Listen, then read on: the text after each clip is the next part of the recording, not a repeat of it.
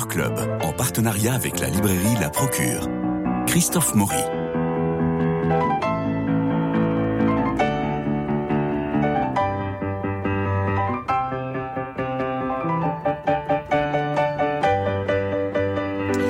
Bonjour Christine Orban. Votre 27e roman, Soumise, raconte la vie de Jacqueline Pascal et à travers elle, celle de Blaise et de la question janséniste à travers Port-Royal des Champs et sa supérieure mère Angélique. Les sentiments expliquent tout, car sans l'amour d'un frère pour une sœur, il n'y aurait pas eu la critique des jésuites à travers les provinciales et sans doute pas non plus les pensées. Une simple histoire d'amour, en somme, c'est bien le sujet, Christine Orban. C'est tout à fait le sujet. Oui, cette histoire d'amour assez méconnue d'ailleurs. Mais oui, parce que bon, certes, François Mauriac euh, a écrit euh, dessus, et puis vous reprenez cette histoire absolument incroyable, et on se rend compte que finalement, le, le, le, le, pascalien, le grand courant pascalien, janséniste et tout, c'était une simple et belle histoire d'amour avec sa sœur. Vous résumez là un peu vite, mais c'est le côté euh, romantique de, de, de l'histoire en effet, Blaise Pascal adorait sa sœur. Et c'est une approche plus humaine, parce que tout de même, les pensées font un peu peur. Combien de personnes m'ont dit, oh là là, les pensées, moi, j'y arrive pas. Et puis, euh, d'ailleurs, on m'a dit ça dans une librairie, c'est formidable parce que vous nous faites vendre les pensées, parce qu'on a un, Pascal plus humain, euh, plus facile, plus accessible, parce qu'on voit que c'est un, homme euh, presque normal, sauf qu'il est absolument génial, et qui et qu'il n'aura pas d'autre femme dans sa vie que sa sœur avec qui il voudra même faire alliance. Alors reprenons dès le début. Étienne Pascal épouse Antoinette Bégon. On est en 1614. Ils auront plusieurs enfants morts en bas âge. Et quand elle trépasse à son tour, elle laisse un mari dévasté, trois enfants, Gilberte qui a 6 ans, Blaise 3 ans et Jacqueline 5 mois. Que fait Étienne Pascal dans la vie? Étienne Pascal est magistrat. Alors au début, il est rentier.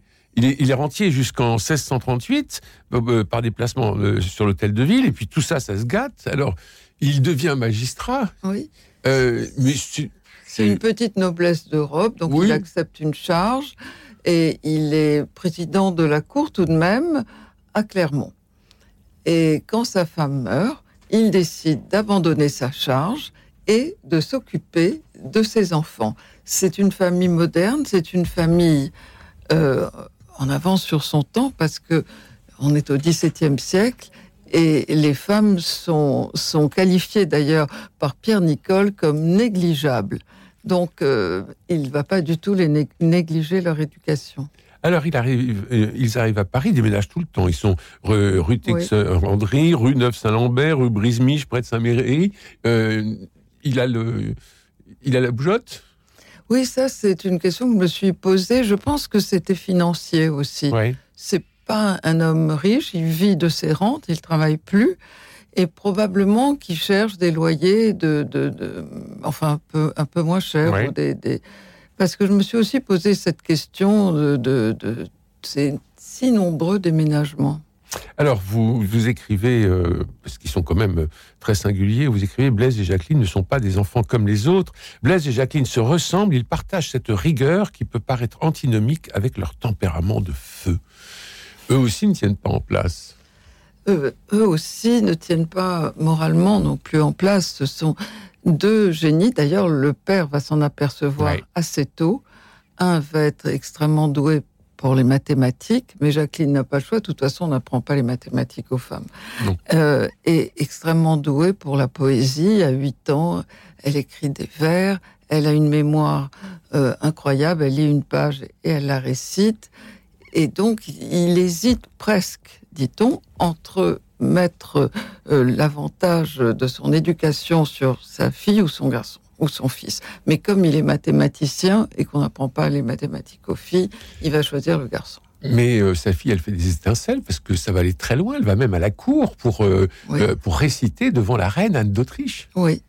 Donc c'est pas n'importe quoi. Enfin, c'est pas n'importe qui. C'est pas n'importe quoi. Et ce qui est intéressant, c'est que donc elle a quand même connu cette vie-là, cette vie qu'elle aurait pu avoir mondaine, cette vie gloire où elle est elle est absolument euh, reçue partout, par Richelieu, par Anne d'Autriche qui l'appelle ma petite merveille.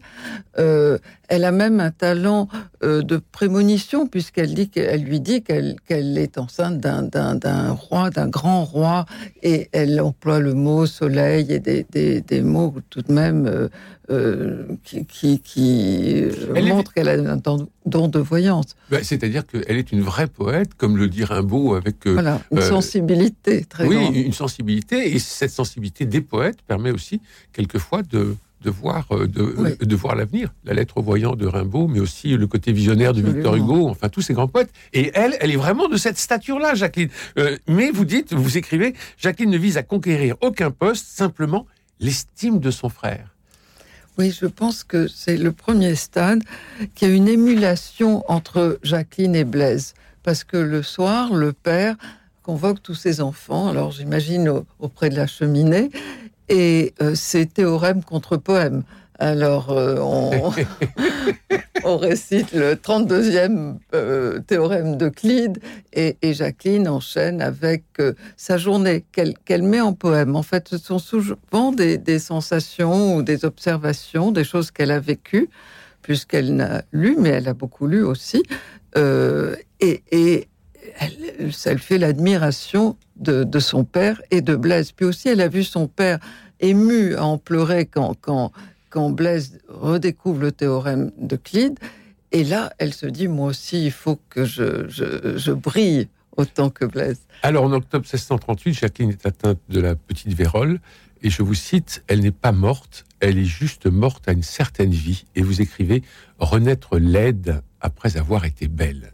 Et là, on a un changement complet qui, va s'opérer à la fois dans la vie de famille et dans son regard à elle sur la vie.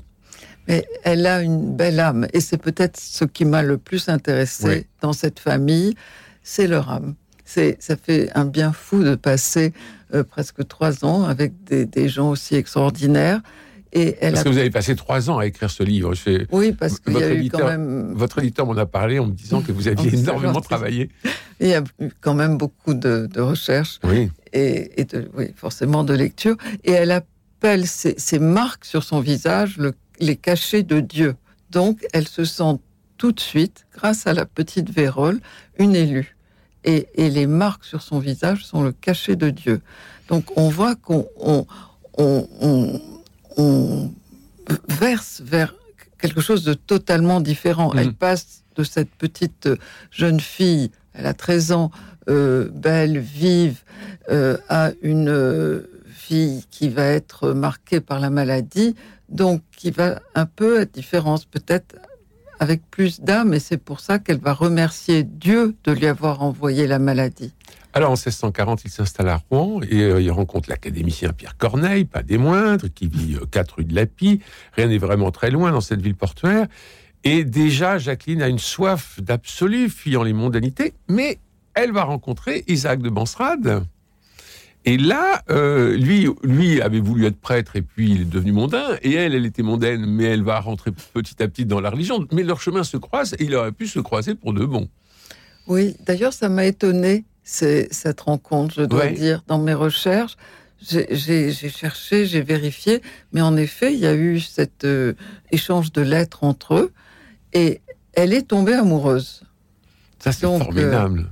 Mais vous voyez, mais sœur Emmanuelle un jour m'a dit qu'elle aussi avait été euh, un petit peu euh, amoureuse tout au, début de, sa jeunesse et, et même coquette, m'a-t-elle dit. Donc c'est un sentiment même pour une, future sainte, Bien sûr. Euh, normale et, humain. Heureusement. Elle, heureusement, elle va être, je pense, séduite par Isaac de Benzerad, qui est un, un bel homme qui en plus a sûrement une profondeur puisqu'il a voulu être prêtre et qui est très brillant. Et un très bon écrivain surtout. Un très très bon. Euh, voilà, euh, qui sera à l'Académie française euh, un peu plus tard. Malheureusement, pas assez joué parce que son théâtre, son, théâtre est vraiment très très bon. Alors pendant deux ans, ils, se cherchent. L'une envisage, je vous cite toujours, hein, l'une envisage d'abandonner le monde pour se donner à Dieu, alors que l'autre se donne à Dieu sans abandonner le monde. Ça, il s'agit bien sûr de Jacqueline et de Blaise. Et puis, un petit matin d'hiver, l'accident, Étienne craint les médecins, ils tombent, euh, ils glissent sur, sur de la glace, hein, il, se, il se fracture la jambe, ou enfin, il se fait très mal. Oui, il se démet la cuisse, lu. Voilà. Et alors, euh, il craint les médecins et il fait appel au curé, qui est janséniste, et qui lui envoie deux frères, deux moines jansénistes, pour, un, qu'ils séjournent chez eux, deux, qu'ils prient en commun et commentent les textes, trois, le soignent et le guérissent. Et cette présence va durer combien de temps chez eux? Trois mois. C'est énorme Trois mois et demi même. C'est énorme. Et à la fin, euh, le père commence à s'inquiéter parce que Jacqueline est si réceptive au, discours euh, des, des, deux frères Deschamps que il se dit mais, mais elle, va me quitter, elle va finir dans les ordres. Et au fond, ça arrange au début euh, Blaise, qui se dit... Pourquoi? Mais parce que comme ça, elle va pas se marier, elle va rester un peu plus avec moi. Voilà. En plus, elle dit j'ai envie de devenir religieuse, mais raisonnable. Alors, mhm. religieuse raisonnable, ça le rassure, et son père va pas la marier. Euh, surtout qu'il y a des hommes déjà, un autre, un jeune magistrat qui est venu faire sa cour et ça entraîne chez Blaise des, des, des, des crises. Des crises de paralysie. Mm. Euh, donc peut-être euh, que c'est une manière de, de, de, réagir comme ça. Sa sœur abandonne le projet dont elle avait d'ailleurs pas du tout envie, mais elle est capable, comme elle est un peu soumise à son siècle et donc à son père, d'accepter parce que c'est le père qui le veut. Euh, et, ça, il le veut absolument pas, parce que l'autre sœur va, va, se marier, va partir euh, loin, à Clermont, et il verra presque plus de Gilbert, donc il, il veut pas ça. Donc il se dit finalement, c'est peut-être pas si mal si elle est religieuse raisonnable. Mais rien n'est raisonnable dans cette famille. Mais non. Mais non, ils ont un tempérament de feu, ils sont nés auprès des volcans, et tout est démesuré aussi bien chez Blaise que chez Jacqueline. Alors ils, vont, euh, ils vont s'installer, Blaise et Jacqueline, euh, à Paris, euh, sans l'autorité du père cette fois-ci. Et c'est là où il y a cette fameuse lettre. Oui. Le père les envoie à Paris, en fait, pour les éloigner des deux pères jansénistes. Et en plus, Blaise a besoin de soins, besoin de, voir un médecin, donc il les envoie tous les deux. Et déjà lié à l'académie. Voilà. Et absolument. Euh, donc, il les envoie tous les deux. Et là, ils vont passer un an merveilleux parce qu'ils vont se rendre compte qu'ils sont tellement heureux sous le même toit. Ils forment une euh, sorte de, couple euh, passionné par, tout ce qu'ils font, par la poésie, par ils se racontent le soir ce qu'ils ont écrit, ce qu'il a inventé. Et, et mais Jacqueline veut aller à Port-Royal.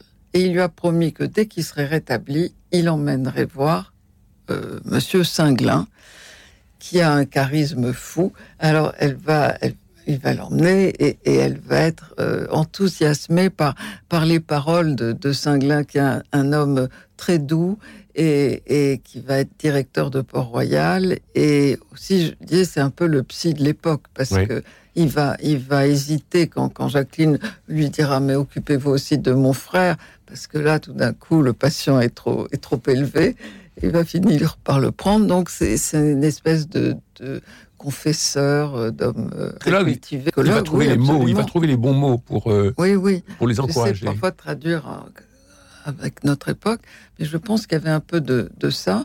Et là, euh, Place Pascal va pas se rendre compte du, danger là qui commence parce qu'elle va être totalement sous emprise oui, je crois qu'on peut dire ça. Et elle va commencer à être déchirée entre le Dieu Blaise et le Dieu des chrétiens. est son, dans son cœur, je crois que il y, a, une vraie, une vraie lutte entre les deux. Et alors, il, s'aiment au point de, signer un pacte d'union entre eux. C'est cette, fameuse lettre incroyable, cette lettre euh, d'alliance. Hein. Oui, euh, il lui propose de faire alliance.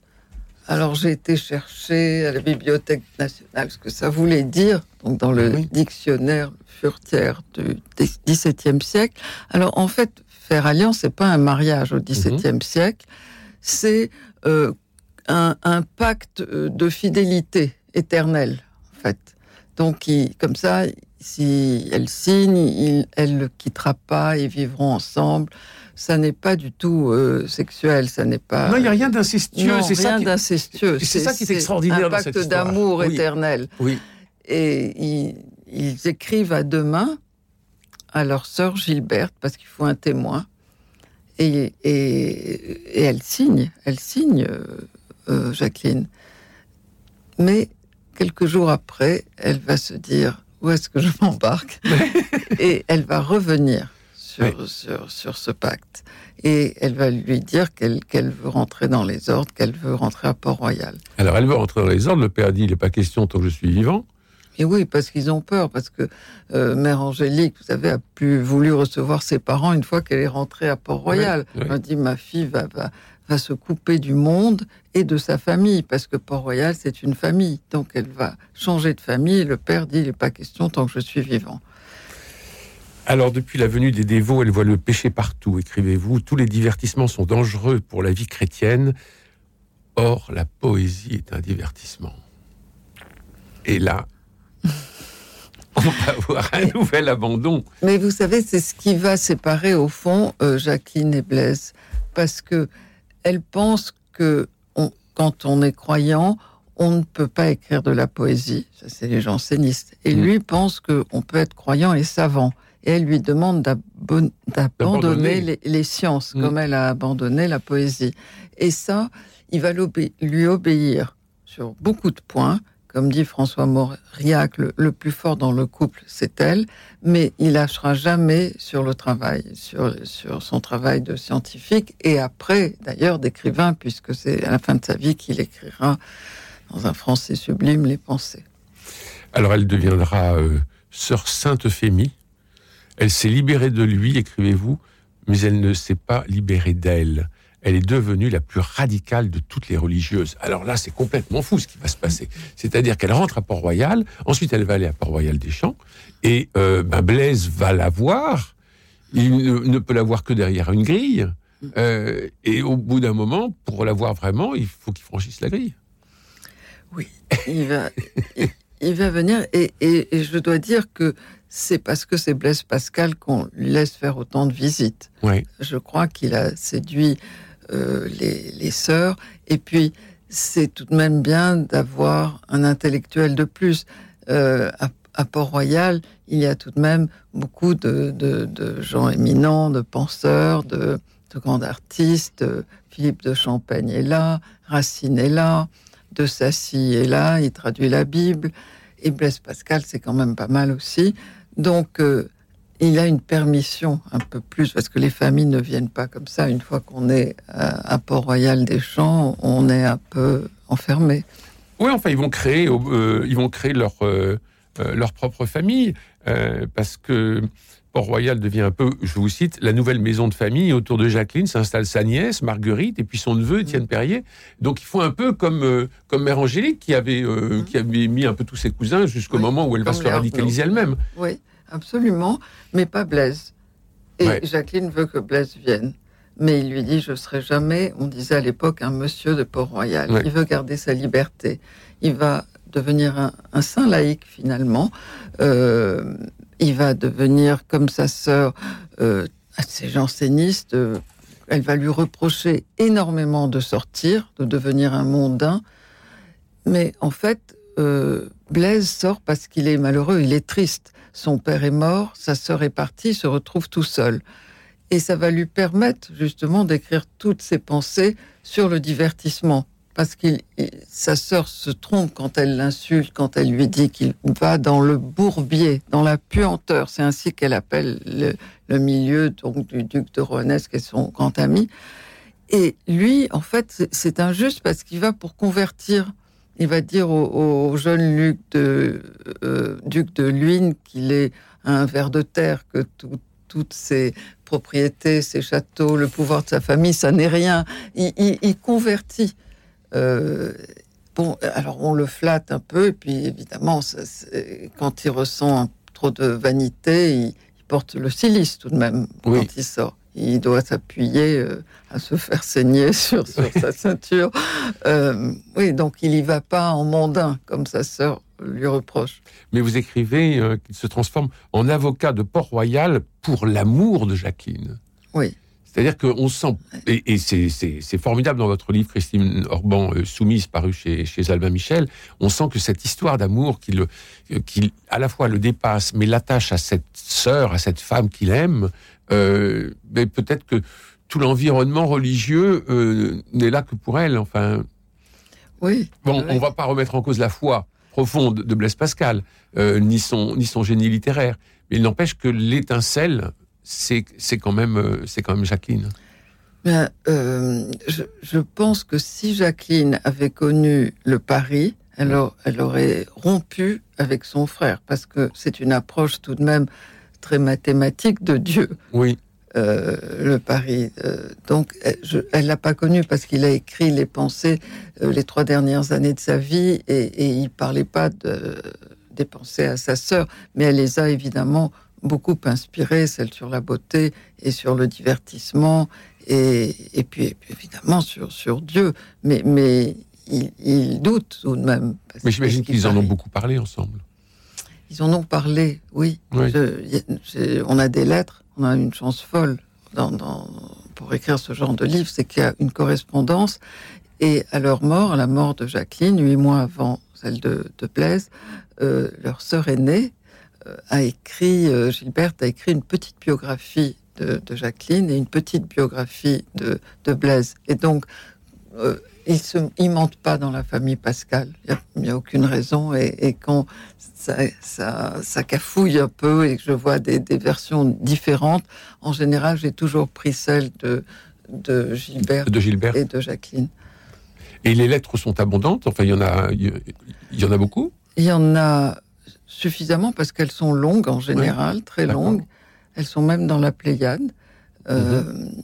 Donc oui, c'est un accès facile. Alors la Pléiade de, de, Blaise Pascal, vous, dites à un moment dans votre livre, Christine Orban, que ça commence par les mathématiques. On sent que ça vous passe complètement au-dessus. Oui, je dis bon courage oui.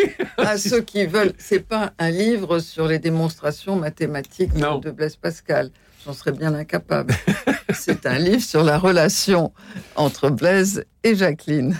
De le... et, puis, et puis aussi, euh, oui, je, je vous cite, pauvres artisans, j'abandonne les passionnés d'arithmétique, les forts en maths aux œuvres complètes de Pascal publiées dans la Pléiade. La machine arithmétique y est généreusement développée. Je les abandonne au chapitre Géométrie du hasard, du cœur et la raison publié par la Bibliothèque nationale et je leur souhaite bon courage. La géométrie, le plus beau métier du monde, me plonge dans un silence admiratif et perplexe.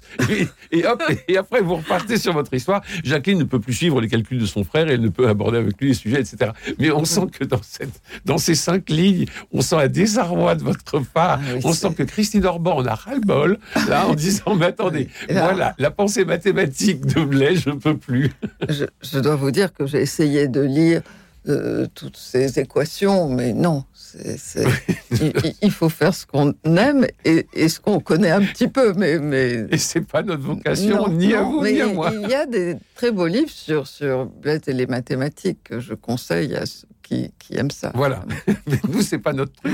Et, en tout cas, euh, Soumise, votre, votre roman euh, est absolument euh, merveilleux parce que, encore une fois, on entre dans l'intimité, dans la foi, et puis il y a la notion religieuse et le, le, jansénisme va, va aller en augmentant. Hein.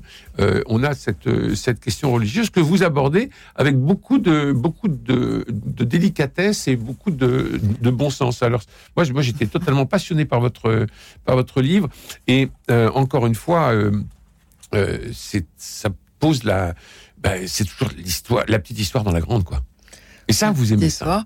Et si on, on veut résumer c'est que Blaise sera touché à la tête et Jacqueline au cœur par les deux de, veaux qui vont venir euh, expliquer euh, le jansénisme et les racines du jansénisme. Vous pensez que ces trois mois à Rouen ont été, euh, ont, ah été décisifs? Décisifs. Ah D'ailleurs, on, on dit que c'est la première conversion de Blaise. La seconde sera la nuit de feu. La prisonnière de Rouen, c'est elle, soumise. Elle veut bien l'être, mais à Dieu, pas un, pas un mari, ni un frère. D'où le titre. D'où le titre de votre roman. Pas à un homme. Pas à un homme, mais, mais à Dieu. Blaise n'était pas tout à fait un frère, il était un enfant exigeant, chronophage, il était aussi un savant reconnu. Oui. Il y a une instabilité aussi chez lui. Oui, il y a, il y a un... Non, il y a tellement d'intelligence. On ne peut pas avoir une seule voix, on ne peut pas ne pas hésiter, on ne peut ne pas se contredire. C'est ce côté humain que j'ai aimé. Ils se contredisent beaucoup, euh, Blaise et Jacqueline. Surtout Blaise. Merci Christine Normand pour votre roman Soumise paru chez Albin Michel. Euh, passionnant, pour retrouver Blaise Pascal et Jacqueline surtout, euh, sa sœur, cette histoire euh, assez méconnue et qui mérite vraiment d'être lue et et méditer. Euh, merci beaucoup, Christine Orban. Il me reste à remercier Jean-Paul Lérine pour la réalisation, Philippe Malpeuch pour les génériques, François Dieudonné pour l'organisation des studios, Louis-Marie Picard pour la retransmission sur les réseaux sociaux. Demain, nous nous retrouverons, nous retrouverons nos chroniqueurs cinéma pour une sélection de trois films à voir en ce moment. La semaine prochaine, eh bien, c'est Myrna Elou qui viendra présenter ses coups de cœur, plusieurs livres d'un coup, ce qui sera surprenant, c'est certain. Merci de rester à l'écoute de Radio Notre-Dame. Je vous souhaite une bonne journée et je vous embrasse.